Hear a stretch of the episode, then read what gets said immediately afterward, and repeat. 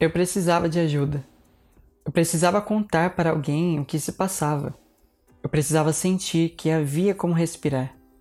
Quando ele soube disso, um boa noite foi substituído por um Quer saber de uma coisa? Seria ótimo sentir seu sangue escorrendo pelas minhas mãos. Na manhã seguinte, ele usava uma camisa xadrez e se mostrava desconfortável ao ter que me olhar.